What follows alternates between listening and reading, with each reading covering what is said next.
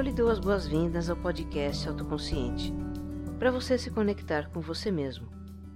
Sou Regina Gianetti, coach e trainer de autogerenciamento com base em mindfulness, e eu faço esse programa para compartilhar reflexões e ações para uma vida com mais autoconsciência.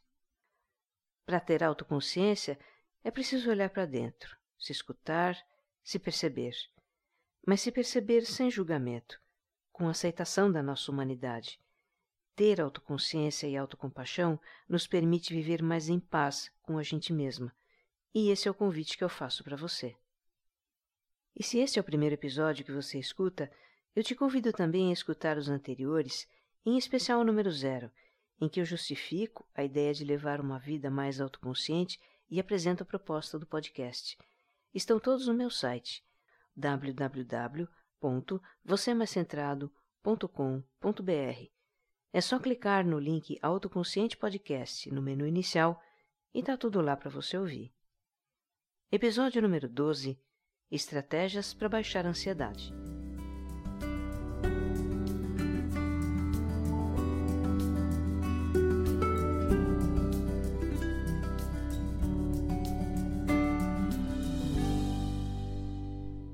Esse episódio é a continuação do anterior.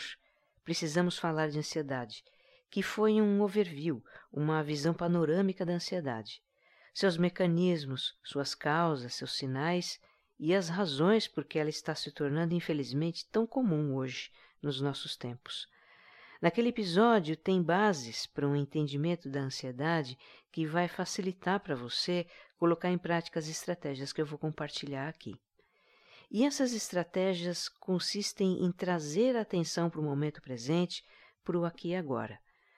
Basicamente, o que a gente vai fazer é focalizar a atenção em uma sensação do corpo ou em algo que a gente estiver fazendo. E qual que é a lógica por trás disso? É tirar a mente de estados que alimentam a ansiedade. Por exemplo, o estado de expectativa de algo que a gente quer.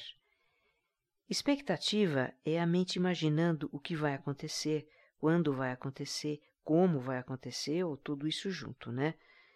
É ótimo imaginar os nossos desejos e objetivos se concretizando, imaginar as coisas dando certo. Isso nos deixa esperançosos e animados. Mas aí o que, que acontece?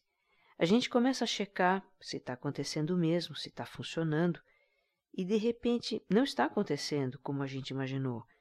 E isso desperta um medo de que algo dê errado, o medo de que não funcione, medo da frustração, da decepção e isso gera ansiedade.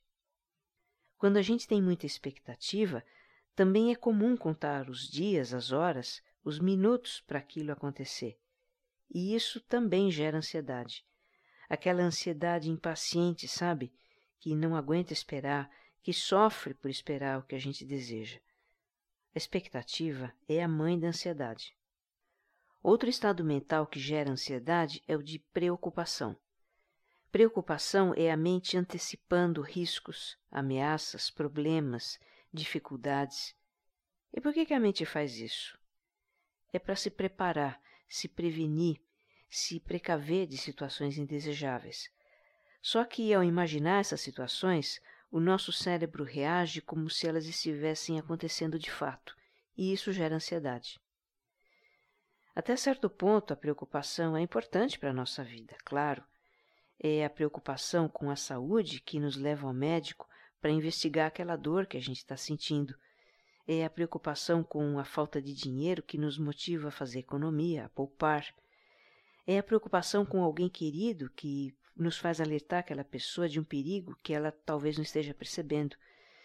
A questão é que nós precisamos colocar certos limites nas nossas preocupações, senão a ansiedade corre solta. E olha, motivo para a gente se preocupar é o que não falta nesse mundo, né? Eu acho interessante a colocação de um professor de psicologia da Universidade de Harvard, que se chama Ronald Siegel. Eu vou ler aqui para você um pensamento dele. Abre aspas. Todos os dias ouvimos falar de coisas terríveis: acidentes, assaltos, aneurismas, adultério, Alzheimer, ataques, amputações, arteriosclerose, abandono, AIDS. E essas são só algumas coisas terríveis no início do alfabeto. Certos infortúnios são causados por outras pessoas, outros pelos nossos próprios tropeços. E muitos infortúnios acontecem simplesmente pelo fato de que tudo muda.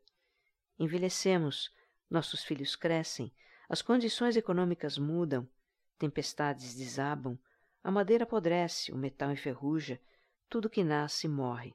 Fecha aspas.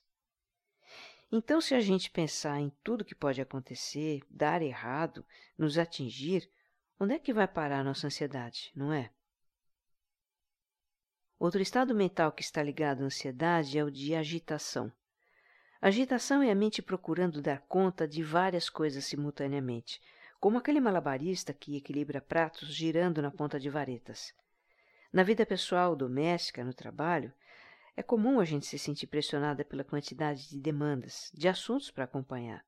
E aí querer fazer duas, três, sei lá quantas tarefas ao mesmo tempo, um pouquinho cada uma. Outro dia eu ouvi a história de um executivo que marca três, quatro reuniões para o mesmo horário. E aí ele coloca cada reunião em uma sala diferente e fica rodando de sala em sala. Por mais que ele diga que faz isso sem dificuldade alguma, que funciona bem para ele, não tem jeito. Isso acelera o cérebro. E a aceleração é um gatilho para a liberação de adrenalina, que provoca os sintomas de ansiedade. Então vamos ficar atentos a esses três estados da nossa mente: expectativa, preocupação e agitação. Vamos procurar administrá-los. E aqui vão as estratégias, finalmente. Desde o episódio anterior que você está esperando por elas, né? Eu não quero te deixar ansioso. Estratégia número 1: um, focar na respiração. Quando você perceber que está muito ansioso, agitado, angustiado, pare o que estiver fazendo e busque um lugar onde você possa ficar sozinho e não seja incomodado. Você está no trabalho? Então procure uma sala vazia. Vale até ir ao banheiro, pelo menos lá você tem privacidade. Se o lugar permitir, você pode ficar deitado. Se não, sentado ou até de pé mesmo, com as pernas e os braços descruzados. Aí você fecha os olhos e coloca a atenção nas sensações da respiração no abdômen e faz uma respiração mais calma, mais longa, sem forçar. Você também vai fazer uma contagem durante a respiração. Na inspiração, você conta mentalmente. Um, dois, três. Na expiração, conta verbalmente, falando mesmo. Um, dois, três, quatro. Reparou que a expiração é um pouquinho mais longa que a inspiração? Você pode aumentar a contagem pouco a pouco. Se você começa contando até três, depois faça até quatro, até cinco ou mais. Agora vou adiantar algo que vai acontecer o tempo todo durante esse exercício. Presta muita atenção que é importante. Você começa a respirar e contar com atenção e de repente percebe que está de novo pensando na situação que causa ansiedade. É assim mesmo, tá? Se você é ouvinte desse podcast, já sabe que a nossa mente é naturalmente divagante e que os pensamentos vêm mesmo a todo instante. Então, toda vez que você perceber que se distraiu, é só recomeçar a respiração e a contagem. Simples assim. Nesse exercício, duas coisas muito importantes acontecem. Uma é que, ao fazer essa respiração atenta e calma, você ativa o sistema nervoso parasimpático, que estabiliza o organismo. Aquelas sensações de ansiedade, coração acelerado, aperto no peito, suor, tremores, tudo isso vai atenuando. Outra coisa que acontece é que no momento em que você está focado na respiração, o seu cérebro está no modo experiência direta, de atenção plena no aqui e agora. E se ele está em experiência direta, ele não está no modo de divagação, que é o modo em que surgem os pensamentos, inclusive pensamentos de pessimismo, de preocupação, que alimentam a ansiedade. Mesmo que os pensamentos fiquem voltando toda hora, e eles voltam, o fato de você os interromper tira a energia deles e eles começam a perder o impulso.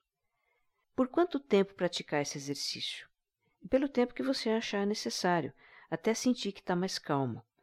E mesmo depois que você voltar para suas atividades normais, continue respirando com atenção sempre que perceber que as preocupações voltaram, porque elas voltam, né? você também pode usar as outras estratégias que eu vou dar na sequência. Olha, esse é um exercício poderoso para lidar com a ansiedade e eu tive provas disso. Eu mesma já utilizei várias vezes para me centrar.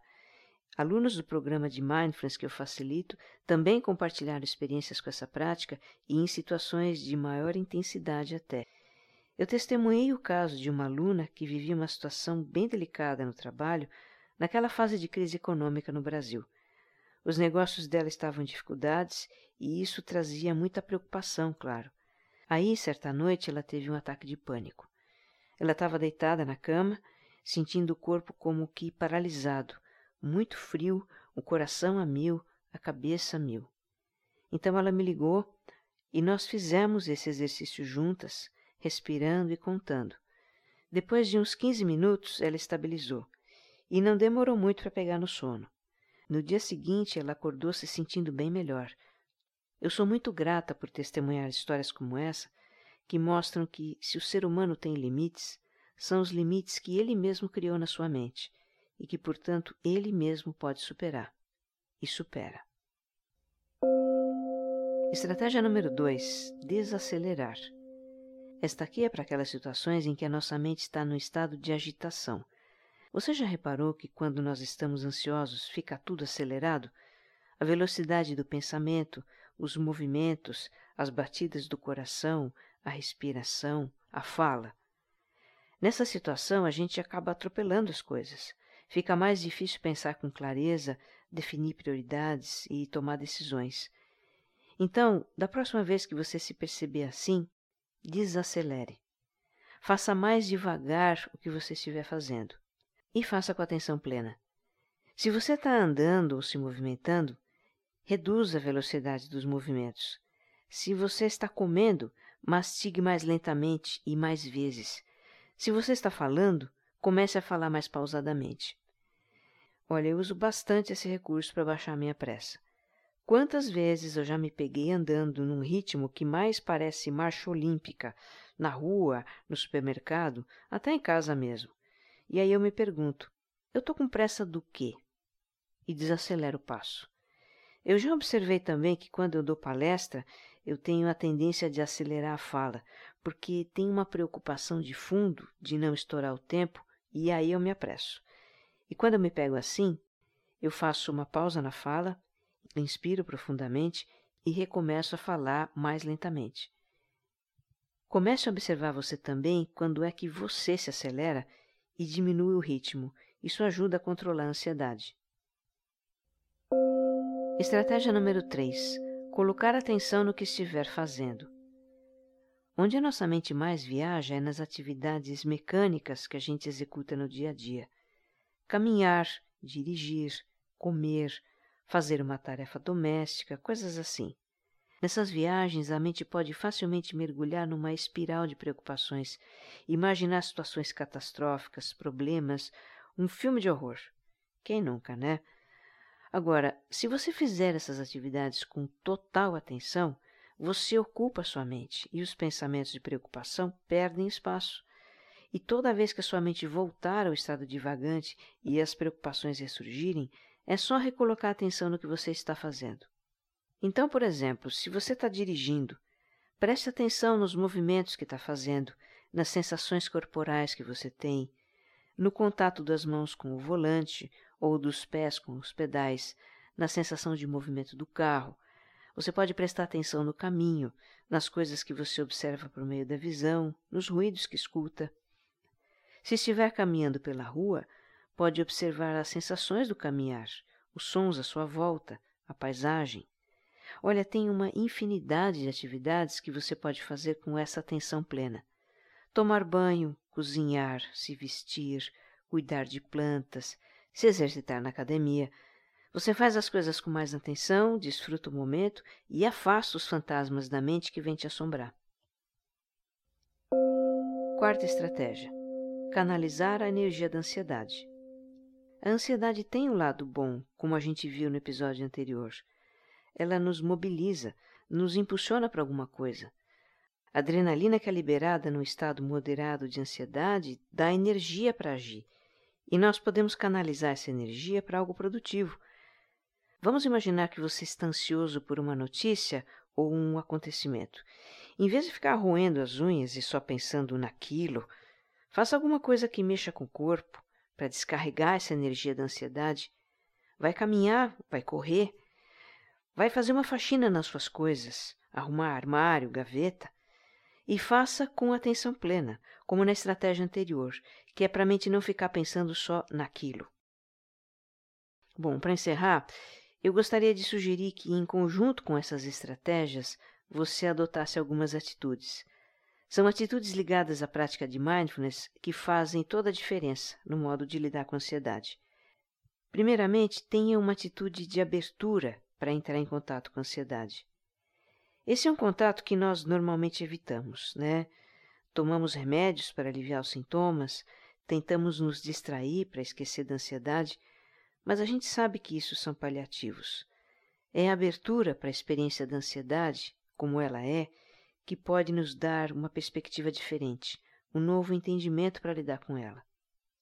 Adote uma atitude de deixar ir as preocupações e antecipações. Deixar ir é soltar. As estratégias por si provocam o deixar ir, porque quando você focaliza a atenção na respiração, no que está fazendo ou no corpo, você ocupa a mente com o aqui e agora, e os pensamentos de antecipação e preocupação se vão, se dissolvem. Mas isso não basta. É preciso que você tenha a intenção de deixá-los ir, entende? Se você faz o exercício, mas não desapega das preocupações, não solta as expectativas, você na verdade está anulando o exercício. Tenha uma atitude de não expectativa para com o resultado das estratégias. É possível que venham na sua cabeça pensamentos do tipo: será que a minha ansiedade vai passar logo? Será que isso vai funcionar? Não alimente expectativas, tá? Apenas deixe ir como todos os outros pensamentos. Tenha também uma atitude de compaixão para com você mesmo. A ansiedade é uma forma de sofrimento, é uma experiência que todo ser humano tem, e não tem nada de condenável nisso. Se você normalmente se julga por estar ansioso, se acha que nunca deveria se sentir assim, deixe ir esses julgamentos. Você não julgaria o seu melhor amigo por estar ansioso, julgaria? Então faça o mesmo por você. Apenas reconheça o seu sofrimento e procure dar conforto a si próprio. E tenha ainda uma atitude de paciência. Paciência com a situação, com você mesmo. Eu ouvi outro dia uma definição muito interessante dessa atitude. Paciência é o que você faz enquanto espera. E o que você precisa fazer é só continuar mantendo a atenção na respiração, no corpo ou no que estiver fazendo. Apenas isso, pacientemente. Tenha certeza de que tudo nessa vida é passageiro. O próximo episódio é uma prática para momentos de ansiedade que nós vamos fazer juntos. Que você esteja bem. Um abraço.